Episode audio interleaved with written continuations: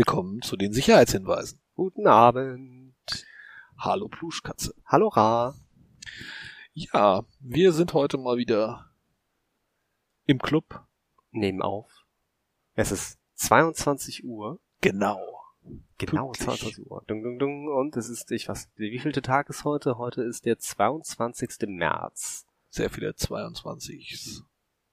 22. März, 22 Uhr. 22 Uhr. 2018. Die Pre-Show lief schon fast 22 Minuten. Ja, Ich hatte heute tatsächlich einen, äh, ich habe heute bei Butni eingekauft und habe äh, 7,77 Euro bezahlt. Hab da war jetzt aber gar keine 22 drin. Nö, aber ich habe Zahlen. Okay, Ich mag Zahlen. Das ist praktisch so Jackpot. Ding, ding, ding. verstehe. Worüber Ja. reden wir heute? Genau, äh, wir setzen heute nochmal unseren, äh, unser Thema der digitalen Selbstverteidigung fort und wollen heute über Browser-Plugins reden. Oder allgemein über Browser Security und äh, halt mal wieder so ein praktisches Thema wollten wir machen, womit halt man so als äh, interessierter Hörer äh, was anfangen kann, wo wir nicht nur äh, in höhere Sphären der CPU-Register-Technik einsteigen, sondern mal was ganz Praktisches, Pragmatisches äh, thematisieren. Ja. Also vor allem da, da können wir vielleicht selber noch was mitnehmen, wenn du mir jetzt noch ein tolles äh, Browser-Plugin empfiehlst, was ich noch nicht kannte und unbedingt brauche. Ich fürchte, ich bin tatsächlich einer von denen, die nur ein oder zwei Browser-Plugins installiert haben. Ja, aber das ist ja also, ist ja auch eine Grundregel, ne? Komplexität ist der Feind der Sicherheit. Deswegen die Dinge einfach halten, das ist generell eine gute Empfehlung. Also, aber vielleicht äh, will ich ja auch eins meiner, meiner zwei Plugins, die ich so halbwegs regelmäßig benutze, dann mal ersetzen durch ein neues. Mal sehen. Oh, ja, wir, wir gucken mal, wir gucken mal. Okay. Also fangen wir erstmal an mit diesem, was ist dieser Browser überhaupt? Ja, könnten, könnten wir damit anfangen. Also weil der Browser ist ja schon so die, das zentrale Stück Software, was alle Leute die ganze Zeit heutzutage benutzen. So, die meisten Leute benutzen nur noch ihren Browser. Oder viele Leute benutzen nur noch ihren Browser. Wenn sie am Computer sind. Ja, ja, genau. Also die haben dann nicht mehr viele, die benutzen, machen ihre E-Mails in ihrem Browser und die schreiben wahrscheinlich ihre Texte, die sie mal schreiben in ihrem Browser, die machen einfach alles im Browser. Der Browser ist das neue Betriebssystem. Das hat Google dann ja auch zum Anlass genommen, mal ein Betriebssystem zu bauen, was im Wesentlichen ein Browser ist. Mit Chrome OS. Genau, ja. Äh, Aber den, den Spruch der Browser, dein neues Betriebssystem, den kenne ich, glaube ich, habe ich schon mal vor, vor zehn Jahren gehört. Ja, Oder 20. ja, wahrscheinlich war das auch damals. Das Keine- war, aber war damals also- schon so, als man angefangen hat, in Browsern sowas wie dynamische Webseiten zu haben. Ja. Ja gut, aber da, also da, seitdem ist ja einiges passiert, so was Echtzeitanwendungen angeht, mit so, wenn man sich anguckt, was so mit Google Docs, Etherpads und äh, was für tollen Anwendungen geht, wo du wirklich erstaunliche Dinge, erstaunliche Anwendungen mittlerweile so in so Webseiten machst. Ja, also wir, wir müssen jetzt unseren Hörern sagen, das ist für uns tatsächlich was Erstaunliches, weil wir wissen, wie es vorher war. Weil Ach äh, wir so, wissen halt, dass es vorher nicht ging, aber äh, andere Leute sehen das eventuell als selbstverständlich, dass der Browser das kann, dass man im Browser ein Video gucken kann. ja. Und das ohne dafür irgendwie so eine extra Software installiert werden muss, sondern dass das einfach so als Standard funktioniert. Das ist ja auch noch gar nicht mal so lange der Fall. Ich weiß nicht, wann YouTube auf HTML5 umgestellt hat. Das ist äh, Also ich glaube, das eine einstellige jetzt- Anzahl an Jahren her. Sind die vollständig auf HTML5 tatsächlich? Gibt, also ich, ich glaube, man kann da doch bestimmt auch noch was per Flash gucken, oder? Also ich weiß es nicht, ich aber weiß, weiß es auch nicht, aber äh, wenn, also ich habe, glaube ich, irgendwann am Anfang immer, wenn ich, wenn ich merke, dass kein Video kommt, dann gebe ich so YouTube slash HTML5 an und dann nehme teil am HTML5-Programm ja und dann ist es da. okay, aber das spricht ja dafür, dass es, dass es da noch irgendwas anderes gibt, wenn du da noch teilnehmen musst. Weiß ich nicht, vielleicht haben sie auch inzwischen Silverlight oder sowas nochmal eingebaut. Ja, stimmt. äh, Das, das könnte sein. Das hat, das hat äh, Netflix ja irgendwie gemacht. Die haben Und- genau das gemacht von von Flash auf Silverlight gewechselt dann irgendwie. Und, und, und Amazon hatte das auch. Ja. Ah. Das war Ja. nervig unter Linux. Das war Ja. richtig nervig unter Linux. Ja, aber das geht jetzt ja alles, weil Chrome das ja auch unter Linux alles mitliefert und out of the box und so funktioniert im Chrome. Also das ist jedenfalls der Grund, warum ich überhaupt Google Chrome benutze, damit man mal Netflix benutzen kann. Da habe ich dann einen extra Google Chrome für solche Fälle. Ein extra Google Chrome nur, um Netflixen zu können. Ja. Ja, ich habe einen Android-Fernseher, ich brauche das nicht. Smart TV Opfer. Mhm. Okay. Ich muss dann nochmal das, das Mikrofon rauslöten oder sowas. Ich weiß nicht, ich traue dem Ding irgendwie. Die Kamera und überhaupt Nee, Kamera hat er nicht. Scanner und was da noch Kamera alles. hat er nicht. Dafür habe ich die Kinect, die einfach da drüber steht. Okay. die kann sogar nachts sehen. Ja. Also, der Browser ist so das zentrale Ding und ja, warum, warum ist er überhaupt ein Sicherheitsproblem? Also, äh, springen wir schon direkt zum Sicherheitsproblem. Wollen wir mal kurz sagen, wie das Ding überhaupt funktioniert? Also was das ist? Okay, ja, also die meisten Leute denken ja, das Internet ist im Prinzip das, was in so einem Webbrowser passiert, nämlich so dieses dieses äh, World Wide Web, das was mit HTTP kommt. Mit, mit www dann anfängt. Genau. Und ähm, das ist aber tatsächlich ja nur so ein Teil, nur so ein Protokoll, was auf dem Internetprotokoll obendrauf läuft, nämlich dieses Hypertext Transfer Protokoll, HTTP. Und Per Text. Genau, und äh, das ist das ist ja das berühmte Ding, was der, wie heißt der Tim Berners-Lee da erfunden hat, die Geschichte. Die große Erfindung. Und das halten halt viele Leute für das Internet, aber tatsächlich ist das nur ein ganz kleiner Teil. Aber es ist eben genau der Teil, der sich im Webbrowser abspielt. Also der Webbrowser, der kann per HTTP lädt er so Quelltext runter und das führt er dann aus. Also im Prinzip lädt er sich ein Computerprogramm wiederum runter und lässt das dann auf deinem Computer laufen. Hm, Nicht, nicht so ganz. Also jetzt, äh, das sind immer die, die Leute, die immer sagen, dass sie programmieren können und sagen dann, sie können HTML programmieren.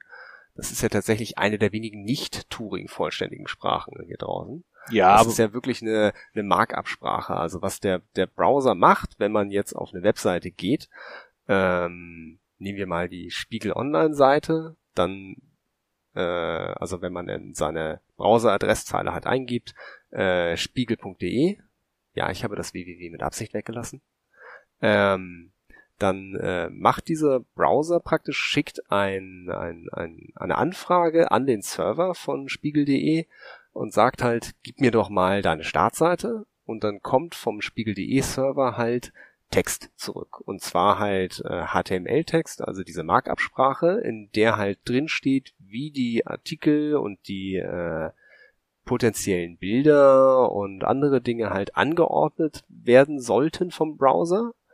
Äh, dazu meistens noch eine ähm, weitere Verweise auf die Bilder selbst und die Anleitung, wie man die, äh, das Ganze nochmal zusammensetzt, nämlich das CSS. mhm. Ähm, und der Browser guckt sich das dann an und guckt erstmal, was er alles noch braucht.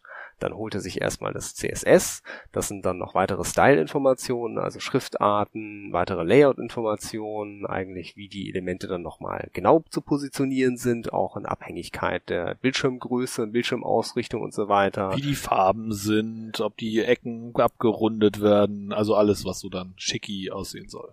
Genau, also praktisch die Anleitung, äh, wie man das äh, Browserfenster sozusagen in eine gedruckte Seite umwandeln würde, auf der dann halt praktisch die, die Startseite von, von Spiegel äh, angezeigt werden würde. Und äh, dazu halt noch die Liste mit den Bildern, die man eventuell geladen haben möchte.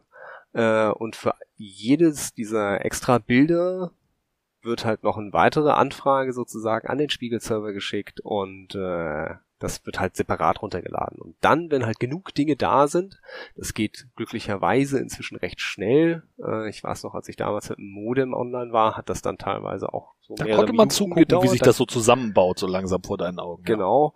Ähm, dann äh, baut der Browser halt die Seite zusammen und dann erst sieht man sie. Und dabei sind dann schon teilweise hunderte an äh, Anfragen an den Spiegel-Server und auch an viele andere Server gegangen, weswegen wir hier heute über Security reden. Ähm, was Ja. halt noch dazu kommt, ist, dass manchmal da so dieses JavaScript Genau, Mit da sind wir jetzt am entscheidenden Punkt Genau, angekommen. das ist ja das, was dann ausgeführt wird, weil nämlich äh, Und das ist das, was Turing Complete ist. Genau, das ist Turing vollständig. Äh, das verlinken wir in den Show Notes, was Turing vollständig ist, da kann ich gerne nochmal. Also das ist dann so eine richtige Programmiersprache, mit der man so alles machen kann, was man will im Wesentlichen. Ja, ziemlich genau alles, was man will.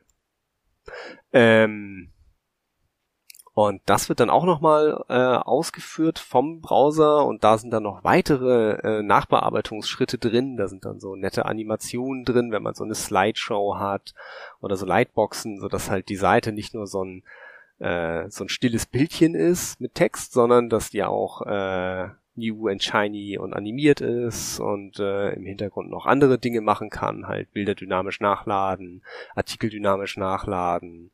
Ähm, die aktuelle Wettertemperatur anzeigen und so weiter und so fort. Und das ist eigentlich ziemlich viel, was da passiert. Was nämlich, wenn ich einfach nur eine Webseite aufrufe, dann lade ich mir praktisch ein komplettes Computerprogramm runter. Jedes Mal, wenn ich diese Webseite aufrufe und lasse dieses Computerprogramm von meinem Browser auf meinem Computer ausführen. Und das kann theoretisch auch jedes Mal ein anderes Computerprogramm sein und das ist es praktisch auch ganz häufig. Ja weil das Computerprogramm nämlich nicht ein Programm ist, was mir von einem, also wenn ich bei Spiegel gehe, mir von Spiegel geliefert wird, sondern Spiegel sagt auch, ach und übrigens, diesen Teil von dem Programm holst du dir mal an der Stelle und den hier noch bei unserem Werbenetzwerkpartner und den hier beim Hersteller unserer Software Library und aus allen möglichen Quellen kommen die kommt quasi der Quellcode zusammen auf deinen Computer und ergibt dann ein hoffentlich funktionierendes Ganzes und da ändert sich halt die ganze Zeit was. Also allein schon, wenn eine neue Werbung eingeblendet wird, ist auf einmal ein neues Stück da. Es wird halt konstant sogar neu nachgeladen. Genau, also, ja. Aber du lädst halt niemals zweimal dieselbe Webseite mit anderen Worten. Seltenst. Ja. Also, äh, also es gibt natürlich Webseiten, die auf all das verzichten. Wie zum Beispiel Podcast. unsere tolle Podcast-Webseite. Entschuldigung. Ja, ja. Äh, genau, die verzichtet auf den ganzen Skript-Quatsch. Äh, und da kriegt man jedes Mal, also außer wir haben was Neues publiziert, kriegt man da ansonsten immer die gleiche Webseite ausgeliefert. Ähm, ja, aber bei so den allermeisten Webseiten ist das nicht der Fall. Das müsst ihr euch vorstellen. Also äh, jedes Mal, wenn ihr sozusagen eine Seite in einem Magazin anguckt, lesen Menschen noch Magazine heutzutage? Ich glaube schon. Ja, oder? Ja. Ähm, äh, würden sich halt sozusagen so kleine Bestandteile ändern und äh, von, von irgendwoher neue Bilder reinfliegen und so weiter und äh, das ist schon, schon ziemlich viel äh, Technologie, was da abgeht und da geht natürlich eine Menge Scheiß ab. Wenn ihr das mal sehen wollt, wie das aussieht, könnt ihr in eurem, äh, wenn ihr einen Firefox benutzt zum Beispiel, einfach mal Ctrl Shift E drücken, dann geht der Network View auf. Und wenn ihr dann geht unterhalb oder neben eurem Fenster so eine extra Seite auf und wenn ihr dann die Seite, die ihr gerade offen habt, einfach mal mit F5 neu ladet, dann seht ihr, wie ganz viele Requests anfangen durch die Gegend zu fliegen. Es steht da immer so get. Das ist dann ein HTTP-Request, der losgeschickt wurde, um irgendeine Information, ein Skript, ein Bild oder irgendwas zu holen. Und dann gibt es da so einen Statuscode, der sagt, ach ja, wir haben wir bekommen oder ach nee, haben wir nicht bekommen, diese Information.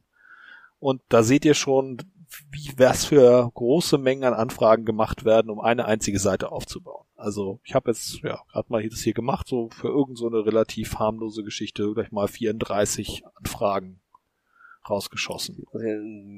Auch an mehrere unterschiedliche Domains, also Google Analytics. Ja, ja genau, also Google Analytics ist quasi überall drin, fast alle benutzen das.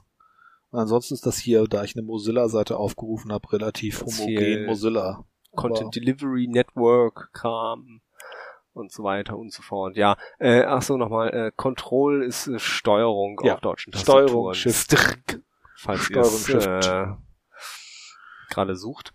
Äh, ruhig mal ausprobieren, äh, besonders spannend auf so Nachrichtenwebseiten oder äh, hier Wetterbericht-Webseiten halt. Alles, was bunt und blinkend ist, äh, macht normalerweise viel Spuk im Hintergrund. Genau. Ja. So, und wir wollten über diese Plugins reden, die es da jetzt gibt. Ja, wir, wir wollten, wir wollten erstmal darüber, also wir, bevor wir, glaube ich, sagen, dass wir die Heilung haben, müssen wir erstmal sagen, was die Krankheit ist. Ja, okay. Glaube ich, finde ich, also Ja. meine ich, also denke ich. Ähm, also das Problem ist halt, dass ähm, das erste Problem ist halt Werbung, glaube ich. und die damit einhergehenden Schwierigkeiten. ist nämlich, dass äh, es nicht wie bei einem Magazin ist, dass halt äh, auf dem Magazin einfach die, die Werbung abgedruckt ist und die halt praktisch durch den Verlag einmal durchgegangen ist und die das einmal abgesegnet haben, was sie da abdrucken. Äh, Webseitenbetreiber, die Werbung schalten, die äh, suchen sich nicht die Anzeigen aus, sondern die vermieten einfach den Platz auf ihrer Webseite an ein werbetreibendes Netzwerk und das äh, entscheidet dann sozusagen ad hoc wenn jemand diese Webseite aufruft, welche Werbung da anzuzeigen ist. Und äh, diese äh, die Werbetreibenden sozusagen, die sprechen halt dann auch nicht mehr mit Spiegel direkt, sondern die sprechen mit dem Werbenetzwerk und sagen, wir möchten gerne Werbung zeigen und dann äh, kümmert sich dieses Werbenetzwerk darum. Das ist in erster Linie sehr nervig und störend, weil es halt äh, lange, lange lädt das ist gerade hier in diesem, in dem Beispiel, was, was der Ra gerade hier aufgemacht hat, warten wir gerade immer noch, dass die Spiegelseite lädt. Also seit äh, der die Pluschkasse eben ihren Monolog angefangen hat, lädt äh, dieses äh, die Spiegel.de Seite. Ich möchte darauf hinweisen, dass wir hier ein Gigabit äh, Netzwerk haben. Ja gut, aber ich bin hier über WLAN. Das ist ne, also. Aber wir sind jetzt auch schon bei 358, 63, also wir gehen gegen die 400 verschiedenen Requests, die mittlerweile abgeschossen wurden. Wobei ich glaube, mittlerweile ist die Seite vollständig geladen. Das sind jetzt schon. Ruckelt dein Browser? Oh ja, das liegt daran, dass ich dir die, dass das Developer-Ding offen ist. Ah, okay. Dadurch ist alles langsamer. Also, ähm, Außerdem ist es eine VM. Hm. Ich mache ja keinen ungeschützten Browser hier einfach so auf. Keine Ahnung. okay. ähm, genau, und jetzt spielt hier auch schon ein Werbevideo ab. Also man guckt sich ja, sieht, es ist wirklich beeindruckend, was da so die ganze Zeit an Requests durchgeht. Und es ist auch eine ganze Menge an Daten. Also in diesen, jetzt sind hier schon fast 10 Megabyte durchgerauscht in den letzten, weiß ich nicht, 60 Sekunden oder sowas. Und er macht halt auch Re Requests weiter die ganze Zeit. Ja, ja, das ne? läuft die ganze Zeit im Hintergrund. So, und jeder Server, der jetzt hier angefragt wird, also es sind jetzt hier auch allein schon, ich weiß nicht, wie viele Domains hier angefragt wurden, verschiedene, also sehr, sehr viele. Und es weiß jetzt allein schon jeder äh, von diesen Domainbetreibern weiß, dass ich gerade auf auf spiegel.de bin. Also dass jemand mit meiner IP-Adresse gerade auf spiegel.de unterwegs ist. Und wenn diese, wenn man, also diese Informationen kann man jetzt natürlich auch an diesen Stellen überall abgreifen und zusammenführen. Also wir haben auch schon wieder so ein Privacy-Problem dass dadurch, dass ich so bei so ganz vielen Stellen nachfrage, eben auch ganz viele Stellen davon erfahren, wenn ich auf Spiegel gehe mit meiner IP-Adresse. Genau, und die sind natürlich alle miteinander verbunden. Also viele miteinander verbunden. Diese ganzen Ad-Netzwerke, die äh, verkaufen das ja auch als Service, um halt irgendwie ähm, ja Menschen zu tracken, wie sie sich durch das Internet bewegen und was sie so für Seiten aufrufen. Ja. Ihr also wenn ihr äh, Werbung seht, während ihr im Internet surft, dann äh, kennt ihr das eventuell, dass ihr euch irgendwie Dinge auf Amazon angeguckt habt oder halt irgendeinem anderen Online-Webshop und danach halt auf Facebook oder äh, irgendeinem anderen Social Network unterwegs seid und plötzlich seht ihr Werbung für gerade genau das Produkt, was ihr euch angeguckt habt. Ähm, das ist dann sozusagen schon dieses neue Retargeting. Das heißt also, dass der äh, der Werbetreibende es halt gemerkt hat, dass man sich das Produkt angeguckt hat, es aber nicht gekauft hat und äh, einen dann wiedererkennt, wenn man woanders ist, um einen dann nochmal die Werbung zu zeigen, um einen vielleicht doch dazu zu bringen, äh, das Produkt zu kaufen. Das passiert alles im Browser.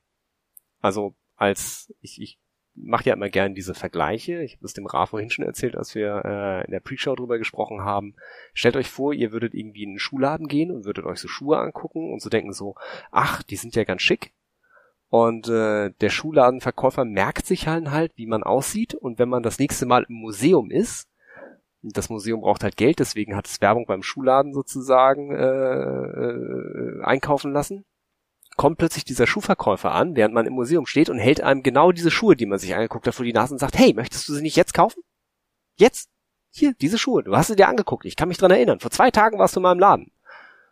Ungefähr das passiert. Und zwar die ganze Zeit. Das ist nicht gut.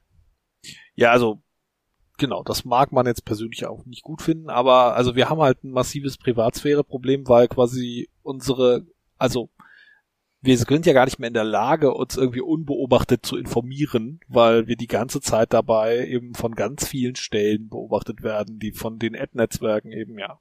Und das Ganze wird ja noch interessanter, wenn wir jetzt eben zum Beispiel Google Analytics wird verwendet, dann laufen ja auch noch, also dann sind das nicht einfach nur ein Request, der da ankommt, sondern da laufen dann auch spezielle Skripte, die noch dazu da sind, mein Verhalten äh, zu analysieren.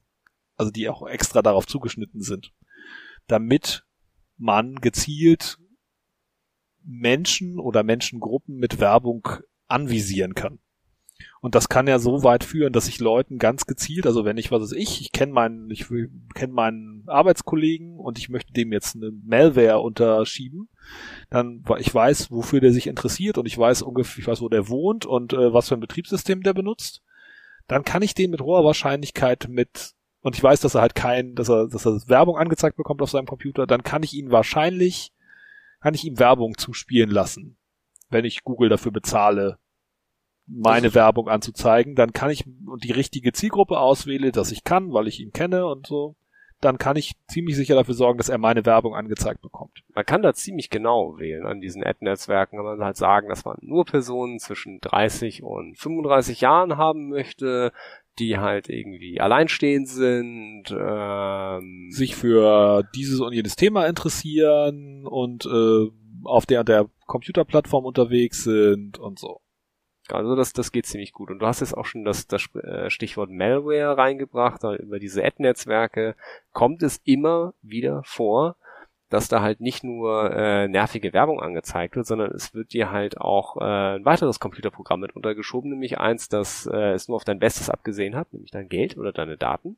Ähm, und halt tatsächlich, ähm, ja, sogenannte, ist, ist das ist ein Drive-by-Download? Ich glaube. Hm wüsste ich jetzt. Also kommt drauf an, ne? Gibt's ja verschiedene, also im Prinzip kann es ja irgendeine Art von Malware sein, die von aus deinem Browser halt ausbricht und irgendwie was auf deinem Computer tut.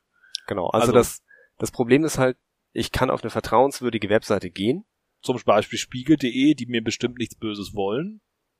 Und da wird dann ein Ad geladen, was aber halt von jemand Bösem sozusagen erstellt wurde und da ist dann tatsächlich Schadcode drauf. Also und, und der kann auch gezielt um halt auf mich getargetet sein, weil man mich mit ein bisschen Beifang von ein paar anderen Usern ziemlich genau anvisieren kann, wenn man ein bisschen was über mich weiß.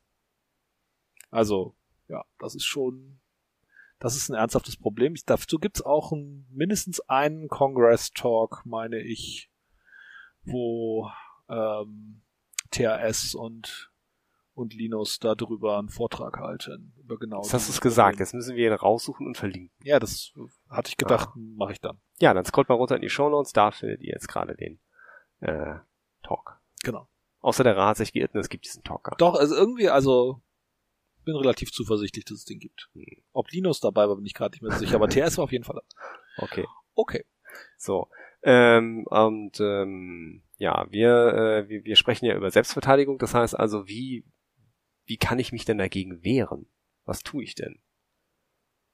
Ja, also es gibt da, also was all diese Sachen, wie die all diese Sachen funktionieren, ist ja im Wesentlichen, da wird JavaScript in meinem Browser ausgeführt, der all diese Sachen nachlädt und all diese tollen Dinge tut.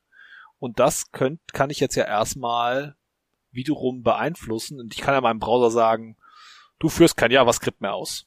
Ja, dann führt aber auch keine Webseiten mehr aus und dann sieht man nur noch diese Warnmeldung und in der drin steht, Ihr Browser unterstützt leider kein JavaScript. Kommen Sie im 21. Jahrhundert an, schalten Sie JavaScript wieder ein und dann lädt die Seite auch. Außer man geht auf unsere tolle Podcast-Webseite, wo es keine Skripte gibt, da kann man sich trotzdem unsere Podcasts angucken. Funktioniert ja eigentlich mit Links? Mit wie, was? Mit Links, dem Ach mit textbasierten Browser. Hm, ja, müsste gehen. Also du kannst da natürlich nicht das Media, das Media-Check wird wahrscheinlich nicht gerendert, aber mhm. davon abgesehen, also die Texte lesen und die Links, das geht, klar. Also, ähm, diese Dinge werden geladen.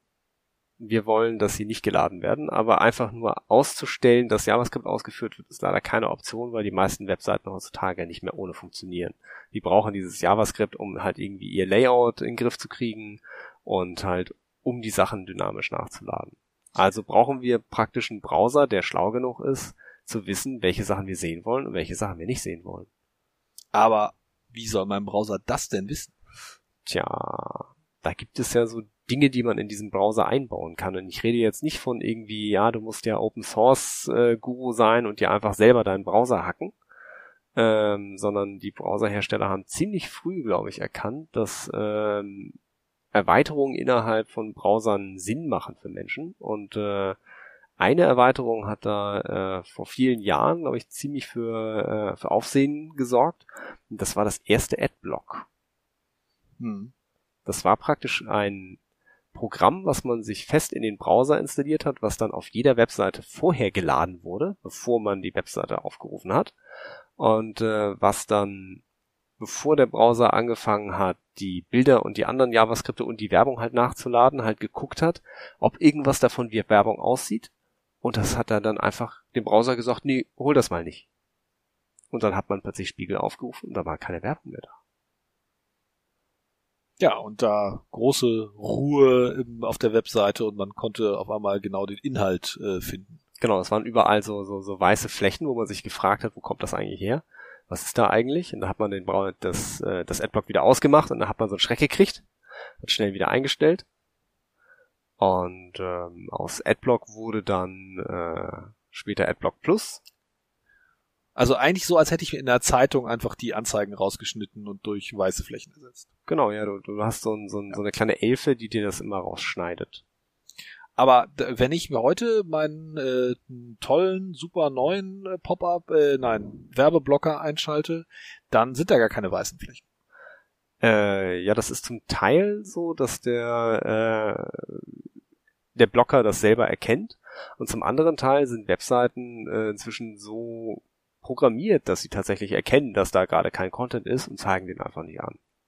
Und durch diese Cascading Style Sheets, also das CSS, wird das dann automatisch mit weggerechnet. Manchmal funktioniert das ganz gut auf Seiten, manchmal funktioniert es nicht so gut. Aber ähm, ja, ich glaube auch, dass die Menschen, die diese Webseite machen und betreuen, nicht die ganze Zeit sich Werbung anzeigen lassen. Hm, das wirklich? heißt also, in, in, in nackt sieht die Webseite halt immer noch gut aus, weil die Menschen, die diese Webseite machen, äh, sie auch ohne Werbung angucken. Hm. Ja, möglich, dass das, dass das ein Grund ist. Aber tatsächlich dieses tolle Programm, also dieses ähm, dieser Werbeblocker, der erkennt ja nicht tatsächlich, was Werbung ist, oder? Also da, weil ich meine, das fällt ja, also wenn ich mal so Werbung mir angucke im Internet, manchmal ist es ja schwer zu erkennen. Manchmal weiß man nicht, ist das jetzt gerade eigentlich ein Fenster, was hier aufgegangen ist, oder wird mir hier ein böser Werbebanner eingeblendet, der aussehen soll wie ein Fenster und wie ein Button. Ach so, die, die jetzt downloaden Buttons, wo man plötzlich so genau. drei oder vier davon hat, wenn man auf chip.de irgendwie so ein Windows-Tool downloaden möchte. Genau, und also wenn ich jetzt äh, übernächtigt und betrunken bin, dann kann ich nicht mehr klar erkennen, ob das so ist, aber mein Browser kann das ganz alleine erkennen? Ich glaube nicht. Äh, naja, also der Adblocker prüft in erster Linie, wohin ein Request geht. Das heißt also die Anfrage. Das heißt, wenn jetzt ein Bild, also ein Werbebild angezeigt wird, auf dem draufsteht, jetzt hier bitte downloaden, dann äh, guckt halt der Adblocker so, wohin geht denn dieser Request? Wo kriege ich das Bild denn her? Und wenn ich das Bild nicht von Spiegel kriege oder von chip.de, dann kriege ich es halt, sondern von äh, böses Werbenetzwerk. Äh, äh, Ru oder so. Ähm, dann sagt er einfach so, ja, nö, von da holen wir uns gar kein Bild. Ignorieren wir einfach. Also mit anderen Worten, die Software hat schon einprogrammiert, äh, wir kennen diese Werbenetzwerke hier und genau. oder noch besser, wir haben hier im Internet eine Liste, da stehen immer die aktuellen Werbenetzwerke drin und von da aus bitte mal gar keinen Content mehr abholen und alles, was daher kommt, gar nicht mehr anzeigen. Genau, das äh, glaube ich ja jetzt bekannteste ist ja EasyList.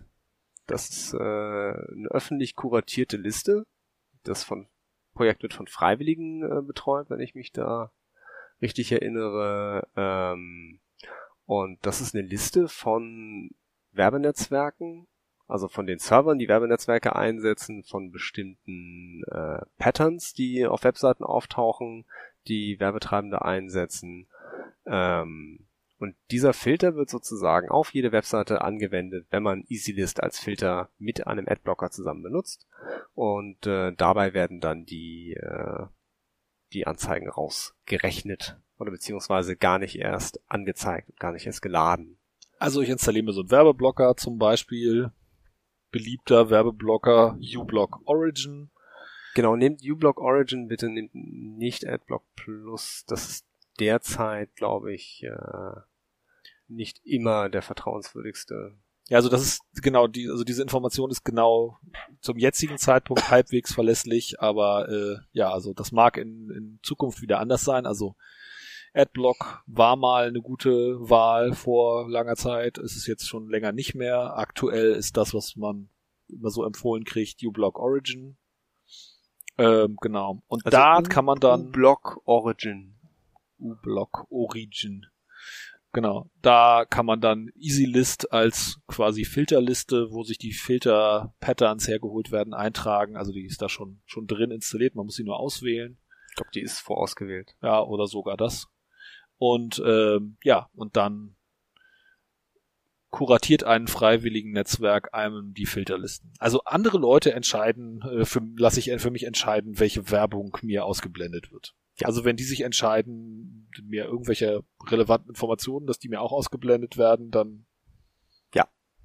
Okay. Dann werden sie dir auch ausgeblendet. Das ist eine Frage des Vertrauens. Also man muss dann schon mal sich nochmal klar machen, im Zweifelsfall, wenn irgendwie so eine Webseite ganz fishy aussieht, dann vielleicht doch nochmal den Werbeblocker ausschalten, mal gucken, wie es ohne Werbeblocker aussieht. Aber mir Dann ist, ganz schnell wieder anmachen. mir ist keine, kein Angriff dieser Art bekannt. Was mir halt als Angriffe bekannt sind, ist halt, dass die Werbeblocker-Plugins äh, angegriffen wurden und halt äh, mit äh, selber mit Malware infiziert waren. Deswegen halt vorsichtig, ähm, wenn ein Unternehmen dahinter steht, vorsichtig, äh, wenn es irgendwie halt nicht viele Installationen hat, vorsichtig, äh, wenn es halt von ganz, ganz, ganz vielen Leuten benutzt wird, aber nicht irgendwie abgesichert ist. Äh, Das verstehe ich nicht. Naja, also überleg mal, du hast ein Browser-Plugin, was von 100 Millionen Menschen benutzt wird. Wie interessant bist du dann für einen potenziellen Angreifer Ach so, als meinst- Entwickler? Ähm, weil wenn ich sozusagen äh, uBlock Origin selber infiziere mit Malware, dann wird es einfach auf 100 Millionen Rechnern installiert. Ja. Mhm. ja. Ja, verstehe. Daher halt auch da bitte wachsam sein. Ja gut, aber da, man hat ja im Prinzip keine Chance, das da irgendwie das zu bemerken. Also man kann die Presse verfolgen halt. Genau, ja. Genau. Das war hier bei Also Sicherheitshinweise hören. Genau. Das, das war, glaube ich, bei, bei Web of Trust war das der Fall. Ich bin mir jetzt nicht ganz sicher. Ich habe jetzt die Quelle nicht mehr gefunden, dass wir den Show Notes eventuell nochmal suchen. Aber ich glaube, Web of Trust war eine Zeit lang Plugin, was halt ähm, echt häufig benutzt wurde und äh, halt dazu da war, anzuzeigen, ob eine Webseite eher vertrauenswürdig ist oder eher fishy ist. Das war halt, äh, habe ich halt eingesetzt, um Leuten zu sagen, so ja, hier mit diesem Plugin wirst du halt nicht so schnell gefischt. Das heißt also, das Plugin sagt dir halt, wenn du auf einer äh, Phishing-Seite bist für deine Bankdaten oder so. Und äh, die haben dann aber selber irgendwas Seltsames in ihrem Plugin eingebaut gehabt und ähm, ich weiß nicht, ob das nach Hause telefoniert hat oder sowas, aber es hat irgendwas gemacht, was nicht so geil war und dann haben es alle wieder deinstalliert. Hm. Ich glaube, es war Web of Trust. Falls es nicht Web of Trust war, es tut mir leid, ich erinnere mich gerade falsch vielleicht, aber äh, ich, ich meine, es waren die. Also das musst du jetzt aber dann in den Shownotes nochmal nachliefern. ja, ja, das muss ich nachliefern. Muss ich Okay. mal. Guck, guck ich nach der Show. Also da gibt es gibt einen ganzen Zoo von diesen ähm, Werbeblocker äh, Plugins und das, was wir jetzt, also ja, was wir benutzen, also was ich auf jeden Fall benutze, ist uBlock Origin. Genau, das benutze ich auch. Das benutze ich sogar auf meinem Telefon. Richtig, also ja, auf Telefon kann man das ja mittlerweile auch machen und äh, ja, ist auch auf jeden Fall auch zu empfehlen. Also auf dem Telefon ist es vor allem zu empfehlen, weil gerade äh, ich bin ja Android-User. Äh, Android schon verwundbarer ist als die äh, die Apfelgeräte. Und ähm, Vor allen Dingen ist es sehr zu empfehlen, weil, wie ich eben sagte, in wenigen Sekunden rauscht bei Spiegel da mal so 10 Megabyte durch 10 die Leitung. Megabyte durch die Leitung und äh, ja, wenn ich die ganzen Werbegeschichten einfach nicht anzeige, dann ist das um ein großes, ist es ein Bruchteil dessen nur noch. Also und da wir ja in einem äh, Bandbreiten äh, habe ich das jetzt richtig gesagt? Ja, Bandbreiten Entwicklungsland leben, wo äh, ich nicht äh, viele Gigabytes für mein Geld bekomme äh, und wir alle schön sparsam mit unserem äh, Ich glaube, ich Traffic 500 umgehen. Megabyte oder Dann, sowas. dann kommst du aus? Nein, natürlich nicht. Okay, Gott sei Dank. Aber Ähm, ja, also äh, deswegen ist es auch allein deswegen schon wirklich sinnvoll, sich die Werbung ausblenden zu lassen, weil das kostet ja alles Geld. Ähm, Genau. Wir gehen jetzt nicht auf das brisante Thema ein, äh, ob jetzt Werbung auf Internetseiten relevant ist und wichtig ist für die Internetseitenbetreiber, um das zu finanzieren. Da können wir, glaube ich, eine, eine ganze äh, philosophische Folge drüber halten, oder? Ja. Wollen wir das Thema doch anschneiden? Also, sagen wir mal so, es tut mir leid, wenn Leute Werbe, wenn Leute ihre Sachen Werbe finanzieren müssen. Ich würde allen wünschen, dass sie es nicht müssen. Hm. Und ich möchte auch möglichst keine Werbung sehen und bin dann im Zweifelsfall auch bereit, dafür irgendwas zu bezahlen. Ja. So würde ich das jetzt sehen. Ja, also es ist ja halt, ich, ich glaube, dass diese äh, Adblocker halt nicht so stark gekommen wären, wenn halt die Werbung nicht so unglaublich nervig gewesen wäre und so unglaublich schamlos äh, eingesetzt worden wäre. Also wenn es halt einfach nur ein Bild gewesen wäre, auf dem halt eine Coca-Cola-Flasche abgebildet ist oder so, oder eine Mate-Flasche, hm. dann hätte ich jetzt halt nicht irgendwie großen technischen Aufwand äh, unternommen, um das halt irgendwie zu verhindern, sondern hätte halt gesagt, so ja, hier ist fancy Werbung, passt auch irgendwie zum Kontext. Ja, also wir hatten hier vorhin die äh, CT Make aufgeschlagen und haben geguckt, was da für Werbung drin ist. Erstaunlich wenig sogar. Äh, viel Eigenwerbung, aber halt Werbung von Konrad, Reichelt, Pauline oder so, halt kontextsensitive, aber personenunabhängige Werbung. Also das sind Läden, wo man Elektronik kaufen kann. Ach so, ja. Ja. Also, ne, und also das macht ja auch total Sinn. Also wenn ich eben auf der Seite vom Heise Verlag unterwegs bin und mir da irgendwie Computer News angucke, dass man mir dann irgendwie Werbung für die neuesten Computerteile anzeigt. Das macht irgendwie Sinn und mhm würde sich wahrscheinlich auch weniger Leute darüber beschweren, als wenn ich, wie gesagt, dann die, äh, die Schuh-Werbung äh, bekomme. Genau, also halt dieses Retargeting, ist ganz, ganz furchtbar. Aber halt auch, äh, wenn man halt irgendwie auf so seine Lieblings-Kino-Webseite geht und dann im Hintergrund einfach der alles knallpink ist oder blau ist und irgendein Telefonkonzern einem da halt sagt, man soll doch bitte seinen Internetvertrag wechseln. Äh, oder ein tolles neues shiny Handy bestellen oder so und das Ganze in animiert und man hat allerdings schon zehn andere Tabs offen oder 20 oder 100 und äh, die rechnen auch irgendwas im Hintergrund und plötzlich geht der Prozessorlüfter an und macht so und man will eigentlich nur kurz Kinotickets buchen. Ja, aber ich meine, nehmen wir mal an, die Welt wäre voller Ästheten und alle Werbung wäre wunderbar und schön, dann hätten wir immer noch das Sicherheitsproblem, dass Leute uns in wunderschöner äh, ästhetischer Werbung ihre Malware unterschieben könnten. Ja, leider. Ja, also selbst dann gäbe es immer noch gute Gründe dafür, dass aus Sicherheitsgründen die Werbung wegzublocken. Ja, aber vielleicht wären dann andere Schritte unternommen worden. Ja, möglich. Also dann hätte man halt gesagt, so man zeigt nur noch Werbung in Form von JPEGs an oder so, oder?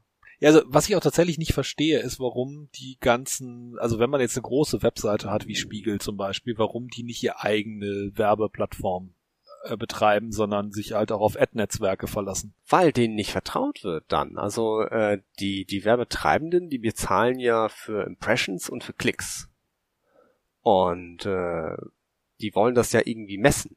Das heißt also, wenn, wenn ich derjenige bin, der den Werbeplatz vermietet und auch noch sage so, ja, hier 100 Impressions oder so, dann will das der Werbetreibende ja eventuell überprüfen können. Hm. Wenn es Server sind unter meiner Kontrolle, dann sagt er halt so, nee, das glaube ich dir nicht. Aber dann könnte ich ja immer noch dem Werbetreibenden anbieten, guck mal, dann blende ich hier deinen Zählpixel ein das ist immer noch besser, als wenn ich quasi so eine zentrale Infrastruktur hat, die für alle Leute die Zählpixel einblendet, einfach bei denen alle Daten gesammelt an einer Stelle anfallen und also es wäre immer noch eine deutliche Verbesserung. Und, äh, und also die würden auch nicht auf Filterlisten landen. Oder zumindest deutlich, also okay, bei Spiegel vielleicht schon, weil Spiegel mhm. wirklich viele Leute angucken, aber wenn du dann einfach eine mittelgroße Special Interest Seite bist, dann landet dein Werbecontent auch mit einer viel geringeren Wahrscheinlichkeit auf einer, auf einer Werbefilterliste. Einfach weil diese Werbung gibt's ja nur bei dir. Die ja. diesem Pattern entspricht. Ja. Also wäre sicherlich netter, aber man kann dann ja kein Retargeting machen, kein. Ja, aber das ist, und das ist, ja okay, das ist natürlich im Interesse der Werbetreibenden im Zweifelsfall. Wobei, ja, weiß ich nicht.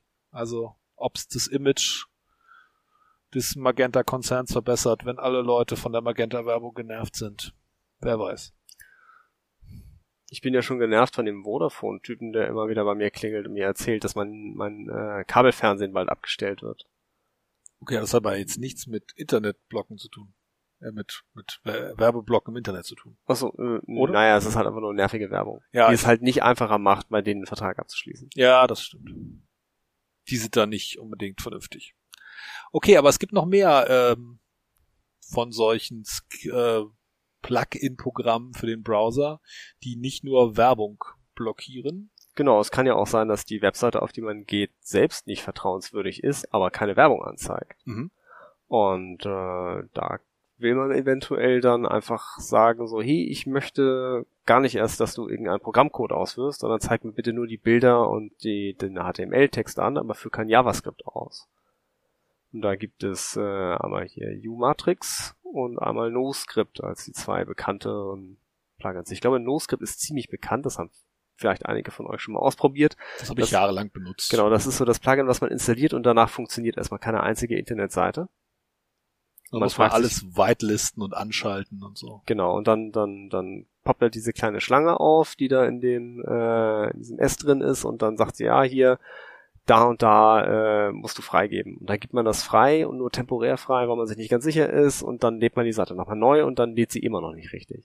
Und dann merkt man, dass halt die drei JavaScripte, die man jetzt erlaubt hat, halt selber nochmal zehn weitere nachgeladen haben oder nachladen wollen und vorher nicht funktionieren und das muss man dann auch nochmal freigeben und irgendwann hat man dann genug von diesen Dingern freigegeben, damit die Webseite normal angezeigt wird.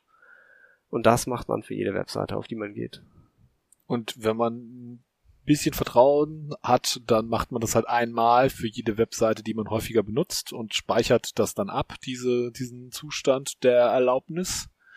Aber ja, wenn man das halt nicht macht, dann wird man jedes Mal, wenn man die Seite aufruft, wieder danach gelöchert, äh, ob welche Skripte man jetzt erlauben will und welche nicht. Genau, und das ist ziemlich nervig. Und ähm, ja, U-Matrix macht im Prinzip jetzt das noch so ein bisschen granularer, indem es dir so eine Matrix anzeigt der verschiedenen quasi Domains, woher irgendwelcher Content, Content kommt und dann so verschiedene Arten von Content auf der anderen Achse darüber gruppiert. Also kannst du gezielt sagen, ich möchte von dieser Domain bitte keine Skripte, aber Bilder, ähm, keine iFrames sehen, aber ähm, CSS-Dateien bekommen. So im Wesentlichen, oder? Genau, ja. Also ja. für Endbenutzer auch eher anstrengend zu benutzen, aber vielleicht zugänglicher als NoScript. Ja, wobei, also da muss man schon mehr wissen, ne, über wie die Webseite funktioniert. Bei NoScript ist es halt mehr so dieses, also da, kann, da klickst du ja auf Allow All im Zweifelsfall. So erlaub mal jetzt temporär dieser Seite alles, weil jetzt will ich sie mir angucken und benutzen. Ja, jetzt sind dann, wenn man nach fünf, fünf Versuchen oder sowas immer noch keine Seite gesehen hat, man einfach frustriert ist. Genau. Und aber und bei bei U-Matrix ist das einfach wirklich, da musst du dich dann durcharbeiten und musst auch wissen, was du tust. So, das stand schon für Fortgeschrittene. Hast du die Sponseite noch auf?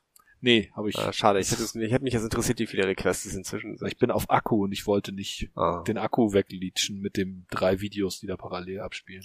Das ist umgeben von Steckdosen, aber trotzdem auf Akku. Ja, also genau, es gibt diesen, diesen Script-Blocker, den kann man sich installieren, wenn einem der Ad-Blocker noch nicht ausreicht. Ähm, gerne mal damit rumspielen.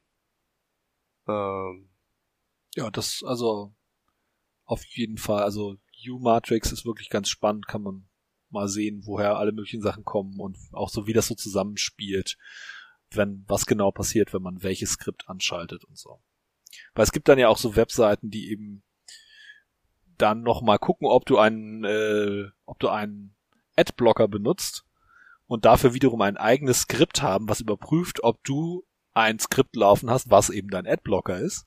Und dann kannst du mit uBlock, äh, mit uMatrix wieder noch das äh, Pop, äh, das Werbeblocker, Blocker-Skript blocken und äh, so kann man ein wunderschönes Wettrüsten beginnen, äh, sich gegenseitig. Aber es wurden schon Leute verklagt dafür, dass sie gesagt haben, wie man das Adblocker Block-Skript blockiert. Blockiert. Ja, habe ich auch gehört. Was äh, irgend so ein ganz, ganz großer deutscher Verlag, der da etwas empört war, dass jemand die Anleitung dafür veröffentlicht hatte. Ich glaube, die haben auch erst instanzlich sogar recht bekommen. Mhm. dafür. Ich weiß nicht, wie das weitergegangen ist, aber es erscheint mir nicht angemessen. Aber, also, generell, ich, ja, ich weiß auch nicht. Das scheint mir so, als wenn ich eine, wenn ich eine Anleitung verteilen würde, wie man Werbung aus einer Zeitung rausschneidet oder so. Und dafür dann von der, von den Zeitungsherstellern irgendwie fertig gemacht wird oder so, keine Ahnung. Vielleicht ist es ja, äh, vielleicht würden die dann ja Ach nee, die würden sagen, es ist so, als ob ich Anleitungen verteile, wie man am Kiosk Zeitungen klaut, ne? Das wäre die Analogie, die die bringen würden. Aber auch dann habe ich ja nur eine Anleitung verteilt, wie man Zeitungen klaut. Also selbst da würde ich noch sagen, naja, Was denn, gibt es nicht den, den, den Best- Straftatbestand Anleitung zur Straftat oder so? Ist es illegal, eine äh, Anleitung zu posten, wie man was Böses tut? Ja, also bin ich jetzt ehrlich gesagt überfragt, bin kein Jurist, keine Ahnung. Mir erscheint das. Falls wir einen Juristen haben, der uns angemessen. zuhört, dann äh, gerne uns mal Bescheid sagen. Also ich darf Bevor natürlich uns nicht aufrufen. Ich darf nicht zu Deswegen- Straftaten aufrufen, aber so hypothetisch darüber reden, wie man welche begeht. Also ich meine, dann- das könnte ich ja auch gleich Kriminalromane verbieten. Oder? Ja. Naja. Ähm, genau, es gibt noch mehr äh, tolle Plugins, die man da haben kann. Also was ich früher mal bin, so zeitweise benutzt habe, ist ein, nennt sich Certificate Patrol. Das ist äh, wiederum ganz schick. Das macht nämlich folgendes. Das guckt sich die SSL-Zertifikate an, die dein Browser ausgeliefert bekommt und merkt sich, wer ist der Issuer dieser Zertifikate. Also wer hat, ja, wer hat das ausgestellt und wie sind die Fingerprints davon. Und wenn sich jetzt das, ähm, das Zertifikat verändert, dann alarmiert dich Certificate Patrol. Es gibt Seiten, da ist das wenig sinnvoll, zum Beispiel Google, die irgendwie gefühlt alle zehn Minuten irgendwie ihr, ihr Zertifikat wechseln. Da muss man das dann auch äh, dem, dem Plugin entsprechend sagen, dass es da das dann ignoriert. Aber zum Beispiel, wenn man selber halt so ein paar Seiten betreibt und Certificate Patrol anhat, dann merkt man halt, dann alarmiert einen dieses Plugin in dem Moment, wo man in einer Umgebung ist, wo jemand einem ein falsches Zertifikat unterschieben will. Okay, also vielleicht sollte man noch mal kurz sagen, über was wir hier reden, wenn man nicht sofort weiß, was wir damit meinen. Okay, Ähm, ihr, ihr kennt ja dieses, dieses grüne Schloss, äh, worauf ihr achten sollt, wenn ihr auf Internetseiten geht, damit ihr halt so abgesichert seid. Äh, das ist halt das HTTPS äh, Vorhängeschloss. Also das S hinter dem HTTP. Genau, das für, für, für Sicherheit äh, steht. Und ähm, das funktioniert mit sogenannten Zertifikaten, das heißt also äh, so magischen Briefstempeln, die von äh, sogenannten Certificate Authorities ausgegeben werden. Von Airquotes vertrauenswürdigen Stellen. Genau, äh, gegen Geld äh, an die Serverbetreiber ausgegeben werden und damit stempeln die praktisch jeden Request ab und äh, versiegeln den so, dass äh, es auch kryptografisch äh, sicher ist und da niemand auf dem Weg zwischendurch reingucken kann. Und ähm, das ist praktisch der Briefkopf, an dem man den Server erkennt, mit dem man redet und so überprüft der Browser, ob halt äh, man wirklich mit google.de redet oder mit bnd de slash Google oder so. Und ähm, der Browser prüft halt, ob ein Zertifikat vertrauenswürdig ist, indem er halt äh, guckt, von wem es ausgestellt wurde und ob der Browser sozusagen der ausstellenden Stelle vertraut. Mhm. Genau. Ähm, und dieses Certificate Patrol, das prüft praktisch, äh, ob sich das geändert hat, weil es könnte ja sein, dass halt äh, jemand einen von diesen äh, Geld, äh, also äh, Zertifikat gegen Geld ausgebenden Stellen sozusagen bestochen hat und gesagt hat, gib mir doch auch mal so ein Zertifikat, was so aussieht, als wäre es von Google. Ähm, obwohl äh, die ausgebende Stelle gar nicht dafür zuständig ist, aber sie hat es einfach gemacht und dieses Zertifikat wird dann gezeigt und das würde vom Browser trotzdem als grünes Vorhängeschloss akzeptiert werden, weil es von einer vertrauenswürdigen Stelle kommt, wäre aber kompromittiert und dieses Certificate Patrol würde das dann merken, dass sich das plötzlich geändert hat und nicht mehr so aussieht wie vorher. Genau. Also im Fall von Google, wie gesagt, ist es nicht so toll, weil Google ständig, ist ein schlechtes Beispiel. ständig die Zertifikate wechselt. Aber wie gesagt, wenn ihr halt so Seiten habt, die ihr regelmäßig besucht und äh, wo ihr einfach wisst, wo ihr am Ende gar selber das Zertifikat kontrolliert, dann könnt ihr damit sicherstellen, dass es euch nicht äh, unterwegs ein anderes Zertifikat untergeschoben wird.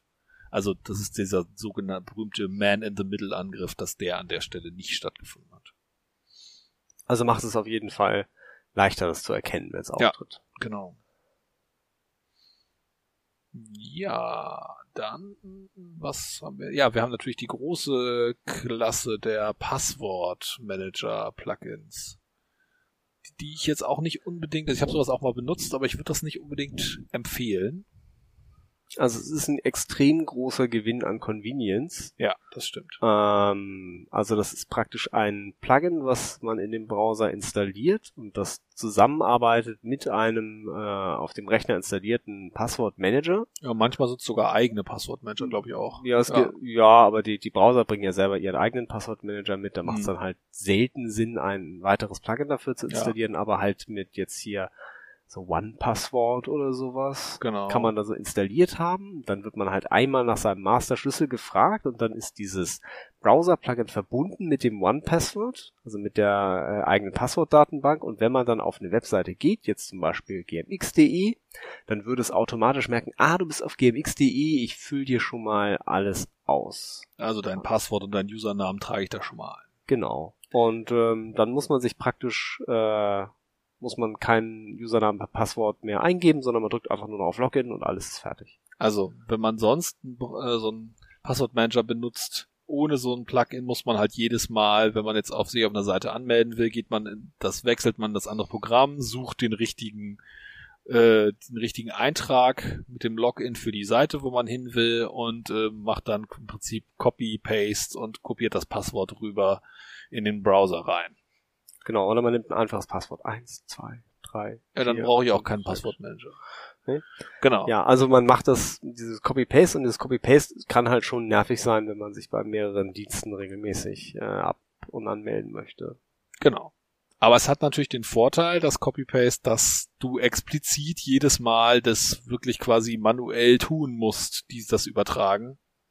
Genau. Des Passworts. Und das ist nicht automatisiert es gab da halt so Fälle, wie Passwörter halt rausgeleakt sind, weil halt jemand einfach äh, auf seiner Webseite ein verstecktes Formular gemacht hat, was so aussah wie das von GMX und der Passwortmanager, also das Passwortmanager-Plugin halt gesagt hat, oh, das sieht ja aus wie das von GMX, ich fülle da schon mal dein Passwort und deinen Nutzernamen rein. Und dann hat ein JavaScript im Hintergrund das Passwort einfach weggeschickt ja. zum Control, zum Besitzer dieses Evil Secrets-Formulars äh, und dann hatte der dein Passwort geklaut und konnte mit deiner GMX-Adresse E-Mails verschicken. Genau, deswegen bitte Vorsicht mit Passwortmanager-Plugins.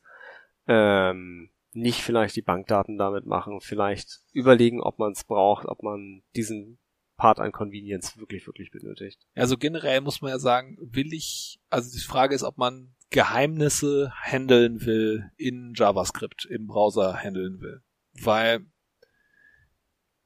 das äh, Besondere an diesem JavaScript ist ja, dass alle, also die laufen, also der gesamte Code, alle JavaScript-Programme, die in deinem Browser laufen, also alle Plugins und alles, was von den Webseiten geladen wird, das läuft alles quasi in in demselben, in derselben Domain. Also sprich, die können alle wechselseitig aufeinander zugreifen. Sonst würde das ja auch keinen Sinn machen. Also dein Pop-up, äh, dein Werbeblocker könnte halt gar nicht die Werbung in der Webseite und die Skripte in der Webseite durchsuchen, wenn er nicht im selben Bereich auf denselben Speicher zugreifen könnte. Ja, so ein bisschen Sandboxing ist da schon. Also es ist nicht nicht äh, YOLO-mäßig alles frei. Also die Nein, also ich kann jetzt nicht von einem quasi von dem, was in einem Tab-Bereich läuft, kann das Skript nicht auf die anderen, auf eine andere Seite mit einem anderen Tab quasi läuft, zugreifen. Aber sie können zum Beispiel eben alle auf das, also die, die Plugins können auf das von allen Tabs zugreifen. Und ja, also sagen wir mal, die Isolation ist auf jeden Fall nicht besonders gut. Das mhm. können. Ja, also so ein Plugin läuft fast mit den gleichen Rechten wie der Browser. Ja. Oh, halt die JavaScripte, die auf den Webseiten sind, die sind dann schon so ein bisschen gesandboxed, aber halt, wie die Vergangenheit zeigte, nicht immer sehr zuverlässig. Ja. Also vorsichtig damit. Äh, ja, es ist leichter, angenehmer damit zu arbeiten, aber halt als Sicherheitshinweis lieber nicht. Ja, also würde ich auch sagen, darauf verzichten auf solche Plugins.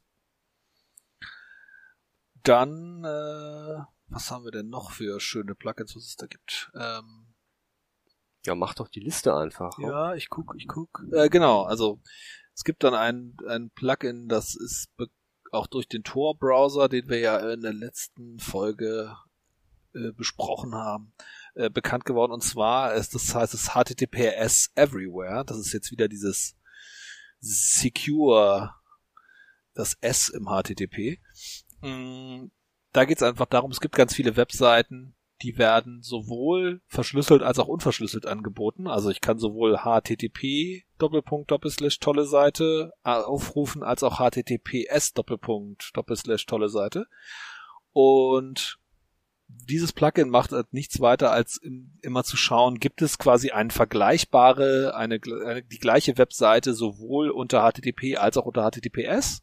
Und wenn es die gibt, dann wird HTTPS aufgerufen um einfach dafür zu sorgen, dass man quasi immer da, wo Verschlüsselung möglich ist, auch Verschlüsselung benutzt.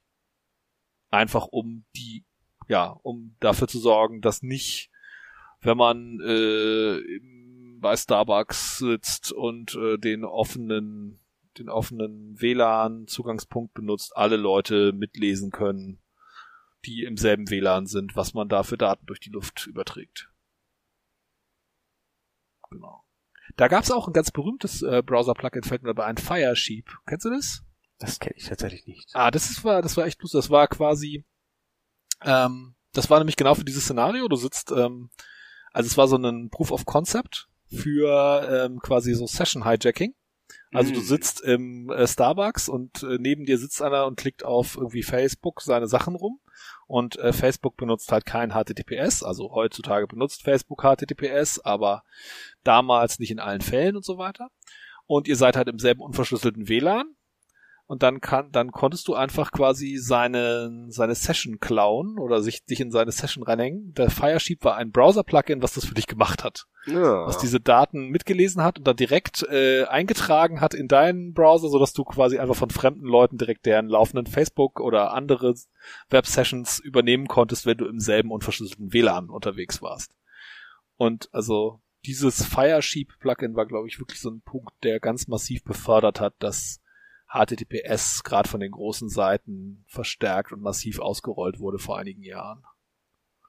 Also, das hat ordentlich was gebracht, weil das wirklich so ein super anschauliches äh, script kitty clicky bunty ding war, was jeder benutzen konnte, um in fremder Leute äh, ja Datenübertragung reinzuspringen. Hm, ja, komisch, dass es an mir vorbeigegangen ist. Ich kann es mal, ich, ich verlinke das. Ja, ja, das. Genau. Ja. Ja, es gibt jetzt ja noch, genau, was auch so mal so im Prinzip ähnlich wie bei den Passwortmanagern, finde ich auch irgendwie problematisch ist, wenn man dann Kryptographie macht im, in JavaScript im Browser. Also es gibt ja jetzt so Krypto-Messenger mittlerweile, die verschlüsseltes Instant Messaging im Browser machen. Und ja. Ja, ist halt die Frage, wie, wie weit du dem halt vertraust. Wie wenn du deinem Browser vertraust, äh, und dem Plugin an sich vertraust, dann ist es halt und was deine alternativen Kommunikationsmethoden sind auch natürlich. Also weil wenn du sonst SMS schreibst oder unverschlüsselte E-Mails, dann kannst du auch einen schlecht gesicherten Krypto-Messenger benutzen. Das ist wahrscheinlich immer noch besser. Oh, das ist aber gefährlich. Ja? ja? Also man, man, man will, also schlechte äh, Verschlüsselung zu benutzen, ist nicht zwingend besser als keine. Okay. Weil wenn du wissentlich keine Verschlüsselung hast, dann wirst du bestimmte Dinge nicht sagen, weil du halt mhm. halt weißt, dass es abgehört wird. Wenn du aber davon ausgehst, dass es nicht abgehört wird, dann bist du eventuell offener und dadurch kompromittierender. Ich glaube hier, ähm, Maria Stewart ist dafür so ein bekanntes Beispiel. Aha. Das ist die, die Königin von Schottland, ja. die halt einen Plot zur äh, Ermordung der Königin von England damals geplant hat, aus dem Gefängnis heraus, oder beziehungsweise aus ihrem Ex, äh, nicht Exil, sondern Hausarrest, Hausarrest heraus. Ja. Und äh, sie hat halt äh, mit einer einfachen Substitutionschiffre, äh, die ähnlich der Julius Caesar Chiffre gearbeitet hat, äh, diesen Mordkomplott geschmiedet und ähm, also sich halt, mit ihren Verschwörern äh, genau, ausgetauscht. Genau, hat, hat halt sehr, sehr offen äh, kompromittierende Dinge gesagt, also auch nicht umschrieben, sondern wirklich gesagt, was sie vorhatte. Und äh, als dann diese äh, verschlüsselten Dokumente halt in die Hände der Engländer fielen und die das halt entschlüsselt hatten, hatten sie praktisch den schriftlichen Beweis dafür, dass sie halt diesen Mordkomplott geschmiedet hat und deswegen, ich glaube, sie wurde hingerichtet. Also es kann tödlich enden, wenn man sich auf schlechte Krypto verlässt. Mhm. Macht das nicht. Ja. Ja, also genau, wenn, wenn ihr darauf angewiesen seid, dann solltet ihr generell, also dann solltet ihr keine Kryptographie in JavaScript machen. Wenn ihr darauf angewiesen seid, dass die Kryptographie auch funktioniert und sicher ist. Mhm. Dann würde ich da ein anderes Produkt wählen, vermutlich. Weil wie gesagt, bei JavaScript weiß man nie, was da nicht sonst noch für Skripte dazu hinzugeladen wurden, die noch irgendwelche anderen Dinge tun.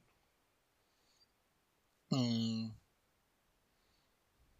Ja, ich habe hier noch Cookie Managers aufgehört. Also das gab auch immer wieder so Plugins, wo man nochmal seine, seine Browser-Cookies irgendwie schön anschauen und bearbeiten konnte und löschen und hier und da. Das ist ja mittlerweile auch in die Browser weitgehend eingebaut. Ich habe gehört, dass dass äh, Firefox in einem kommenden Release da irgendwas ändern will, dass sie weniger, dass sie die Kontrolle so ein bisschen einschränken, was man da mit seinen Cookies machen kann. Wahrscheinlich, weil die Leute es kaputt gespielt haben. Muss man mal verfolgen. Oder weil die Leute mittlerweile alle eh auf äh, lösch alle meine Cookies jedes Mal, wenn ich den Browser ausmache, konfiguriert haben. Also wenn das quasi jetzt der neue Default wäre zum Beispiel, wäre das ja vielleicht tatsächlich ein ganz guter Ersatz. Ja, ich mache meinen Browser ja nie aus. Ich gehe auf Suspend da hilft mir das nicht mehr. Hm. Ja, okay. Wollen wir vielleicht noch kurz sagen, was ein Cookie eigentlich ist? Weil alle reden immer davon, dass man so Cookies hat, aber äh, es ist, ja, ist jetzt nichts, was, was man essen kann. Schade. Ähm, das sind halt, äh, wenn, wenn man eine Webseite besucht, dann kann die Webseite dem Browser sagen, merkt ihr doch mal bitte diese Mitgliedsnummer.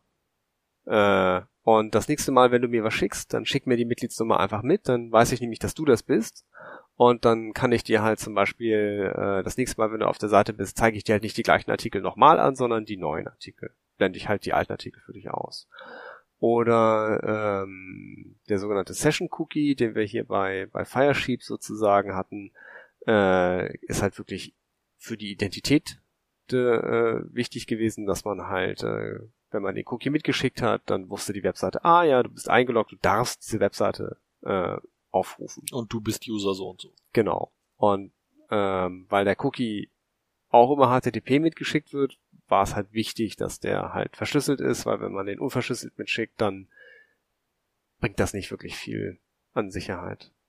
Man kann in diesen Cookies auch andere Dinge speichern, wie zum Beispiel, wie viele Punkte man in einem Browser-Game hat, oder äh, Das ist dann da, wo man sich mehr Punkte holen kann im Browser. genau. Ähm, oder halt allerhand andere Möglichkeiten, wo man drauf geklickt hat, ob man schon mal irgendwo war oder so. Und äh, diese Cookies, die werden im Speicher des Browsers abgelegt. Das sind so kleine Textschnipsel, teilweise codiert, teilweise nicht codiert. Und äh, der Browser achtet praktisch darauf, dass äh, er das auch nur an die gleiche Webseite wieder schickt, von der er es auch bekommen hat. Hm. Und äh, wenn man dann halt sozusagen, also ich glaube, aktuell wird es eingesetzt auf einigen Nachrichtenportalen, dass man halt so fünf freie Artikel am Tag kriegt oder so. Und das wird dann zum Teil im Cookie gespeichert. Und wenn man dann seine Cookies löscht, dann hat man plötzlich wieder fünf freie Artikel. Wie praktisch. Genau. Ja, das haben wir da. Ja? Genau, es gibt dann diesen Cookie Manager, äh, um halt genau zu gucken, welche Cookies man äh, behalten möchte, welche nicht, oder halt explizit bestimmte Cookies blocken möchte, dass man sie gar nicht mehr manuell ähm, löschen muss. Oder halt den Inhalt eines Cookies mal verändern, wenn man einfach die Anzahl der gelesenen Artikel manuell wieder runter runterstellen möchte. Genau. Genau, dafür. Ganz praktisch. Haben wir schon über diese VPN oder? Ach ja, stimmt. Das sind wir einfach, äh, das haben wir ausgelassen. Ja, es gibt so Plugins. Ich also tatsächlich verstehe ich auch nicht genau. Das musst du mir mal erklären. Ich verstehe nicht genau, wie die funktionieren, weil so ein, ein VPN ist für mich immer sowas auf Netzwerkebene. Und da, das ist ja quasi weit unterhalb des Browsers also ja, VPN ist ja Virtual Private Network und da habe ich so einen Netzwerkadapter in meinem Betriebssystem eingerichtet. So stelle ich mir ein VPN vor. Und hier kann ich jetzt mit einem Browser-Plugin in JavaScript irgendwas mit meinem Netzwerkeinstellungen machen? Ich hoffe nicht. Also es gibt Plugins, die das können. Es gibt ja Plugins, die durchaus so native Code-Anbindungen haben und die dann mit deinem OpenVPN kommunizieren können. Aber das brauchst du an der Stelle nicht. Das heißt also, wenn du dein VPN wirklich schon anhast, dann äh, musst du nicht mehr dem Browser das nochmal extra sagen. Aber so es, dachte ich auch. Es gibt halt die Möglichkeit, dass man halt nur die Webrequests, die halt der Browser abschickt, durch ein VPN durchroutet, wobei man sich dann nicht explizit in das VPN einwählt, sondern halt äh, nur an den äh, Proxy-Server des VPNs also des VPN-Netzwerks sich sozusagen ranhängt und darüber dann seine Web-Requests macht, um halt äh, zum Beispiel seine Web-Requests so aussehen zu lassen, als würden sie aus Großbritannien kommen oder aus den Vereinigten Staaten, nicht aus Deutschland. Und äh, da das von den großen VPN-Providern sozusagen immer angeboten wird, äh, heißen, sind das also VPN-Plugins. In Wirklichkeit sind es halt einfach nur Plugins, die so ein Proxy machen. Ich glaube, Foxy Proxy ist da so einer der bekannteren. Ähm, da kann man den auch seitenspezifisch ein- oder ausstellen und äh, kann dann halt seine Webrequests so umleiten, dass es halt für den Betreiber der Seite so aussieht, als würde man von woanders herkommen.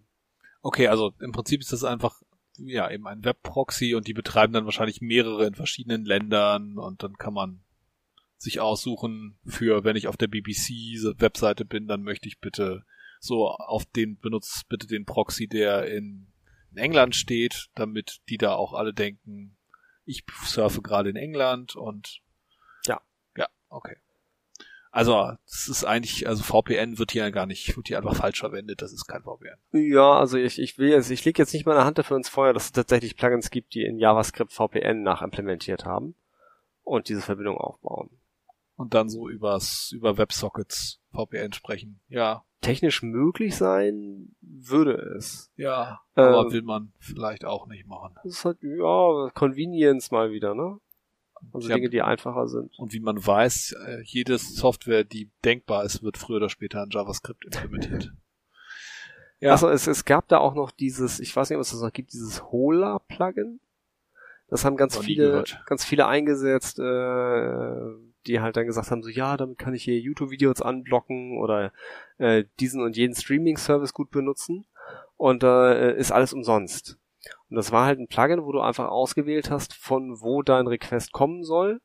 Und dann hast du einfach, was auch immer, Argentinien angewählt und dann sah es für alle Webseiten so aus, als würdest du aus Argentinien kommen. Und äh, ich war immer fasziniert von der immensen Anzahl an Proxy-Servern, die da scheinbar im Angebot drin waren bis ich mir den Quellcode von diesem Plugin angeguckt habe. Was das Plugin gemacht hat, war einfach ein Schwarmnetzwerk aufzuspannen von allen Menschen, die dieses Plugin installiert haben. Ah, Peer-to-Peer, -peer, okay. Und äh, das heißt also, wenn du halt in Deutschland dieses Plugin benutzt hast, dann warst du automatisch ein eine Exit-Node für Deutschland. Das heißt also, wenn jemand aus einem anderen Land sozusagen äh, wie ein Deutscher sein sollte, dann hat er einfach über deinen Browser diese Requests gemacht.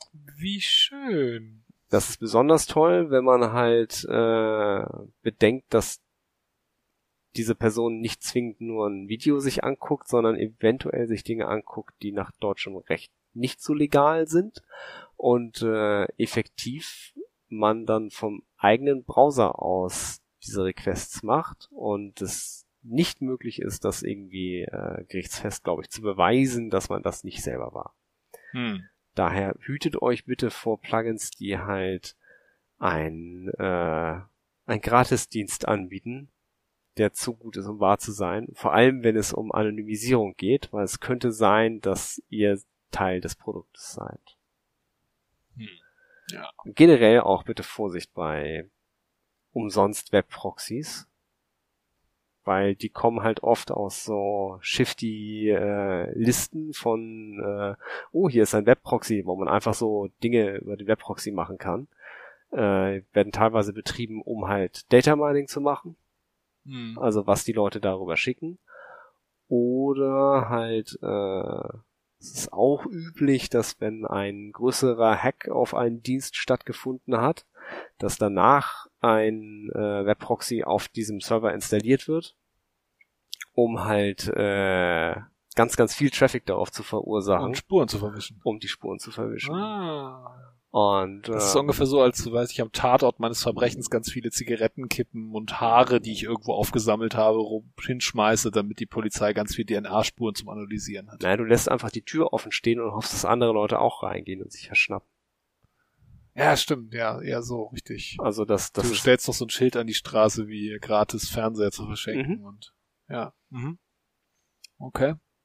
daher auch, auch da Vorsicht. Natürlich gibt es auch so ein paar Idealisten, die tatsächlich gratis Server ver äh, zur Verfügung stellen, aber da haben wir ja mit dem äh, Kantorkel drüber geredet. Da Äh. kann man dann das Tor-Netzwerk verwenden. Genau, das ist dann für, für einen selbst eventuell sicherer. Ja,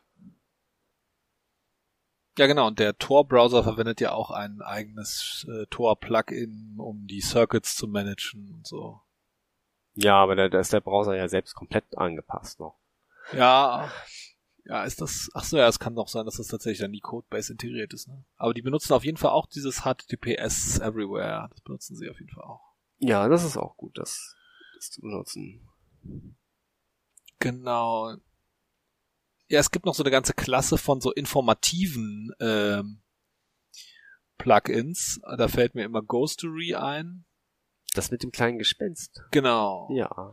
Oh. Was dir im Prinzip ähm, anzeigt, wer dich alles trackt, wer gerade versucht, dein Internetverhalten äh, zu überwachen.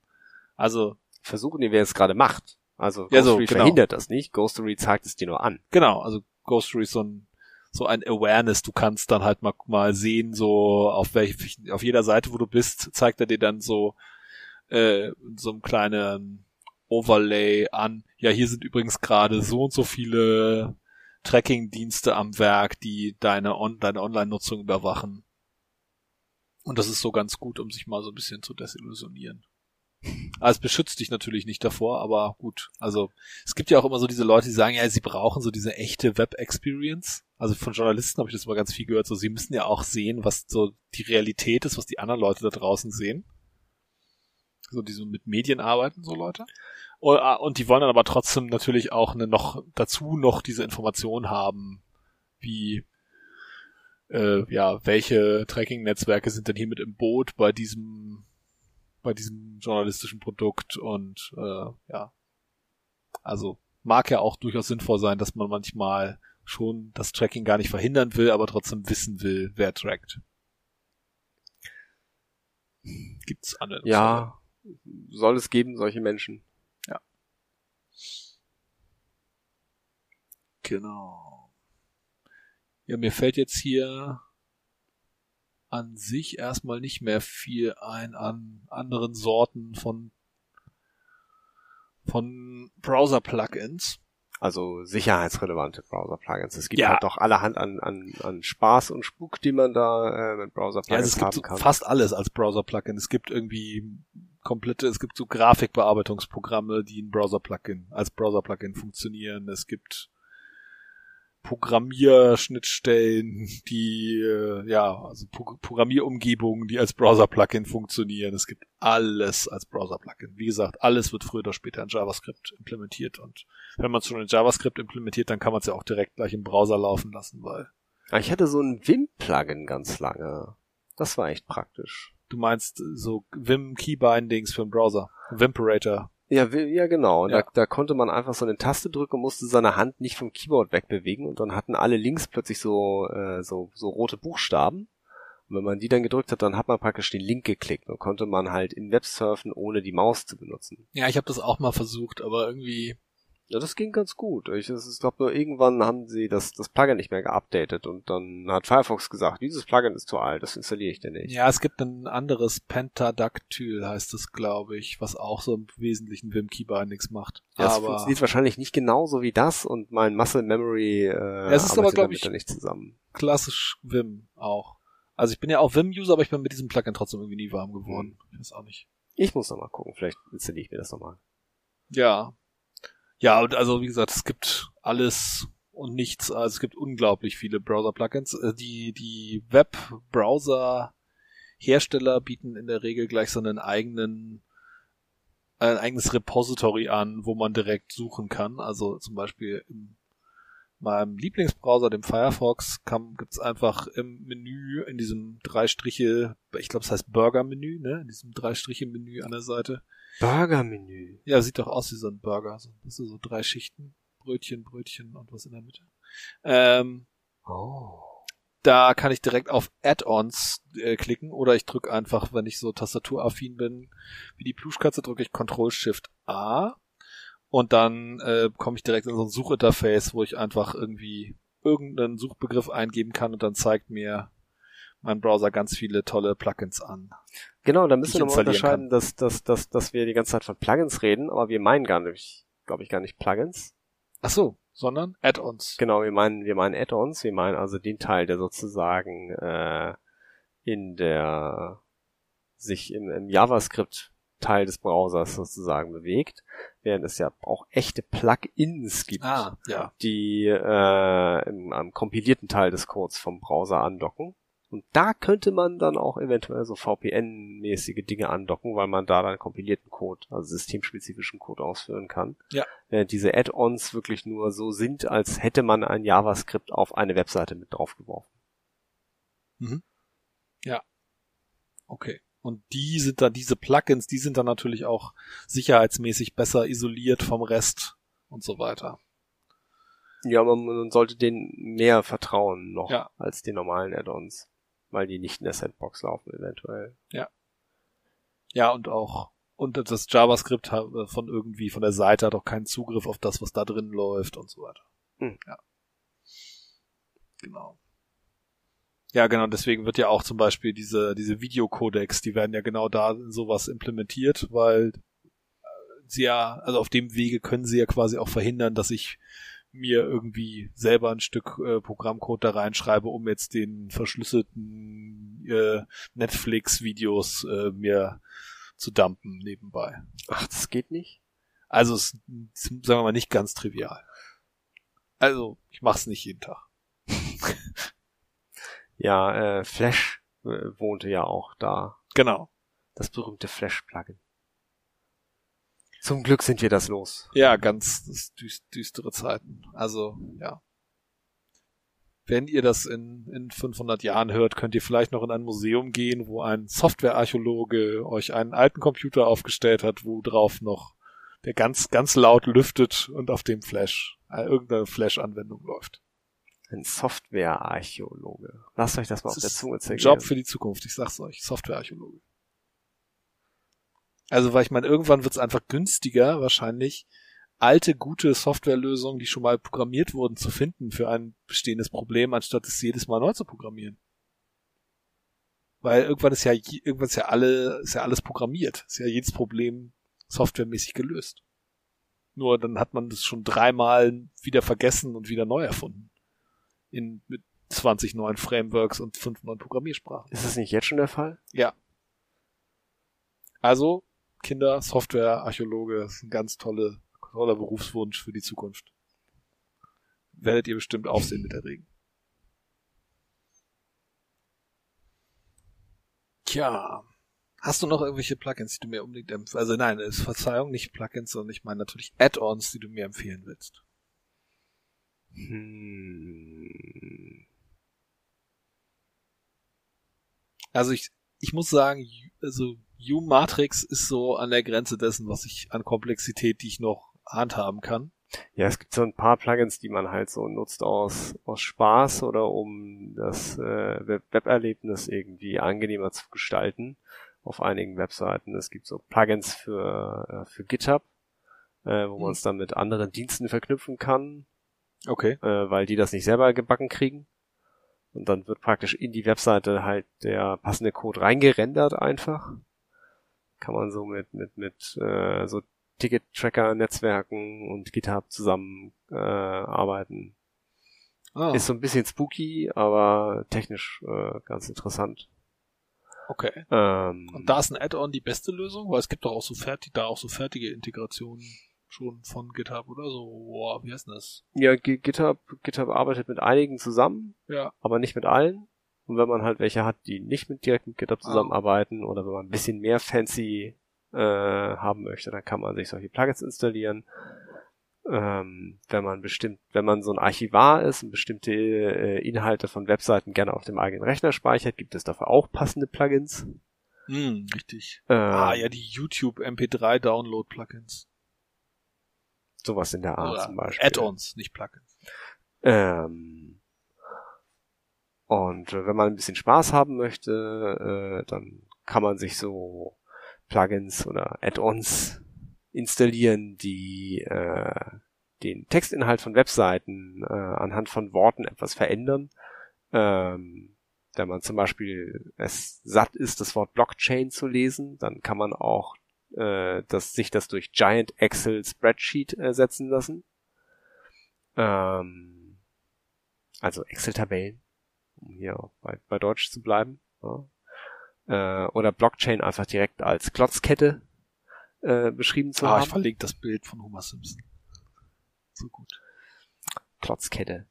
Ähm, also, was kann man da machen? Äh, aber halt aus sicherheitstechnischen Gründen bitte passt auf, was für Add-ons ihr euch da installiert, weil, naja, die können halt auch andere Dinge machen, wie eure Passwörter nach Hause telefonieren oder auf Webseiten mitlesen, weil genauso wie euer Adblocker halt jede Webseite, die ihr aufruft, scannen kann nach äh, nerviger Werbung, kann jedes andere Plugin das auch.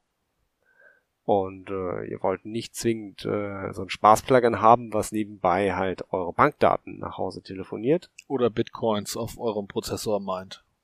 Ja, das können Webseiten ja auch. Deswegen will man ja dann auch wieder ein No-Skript einsetzen, was nervig ist.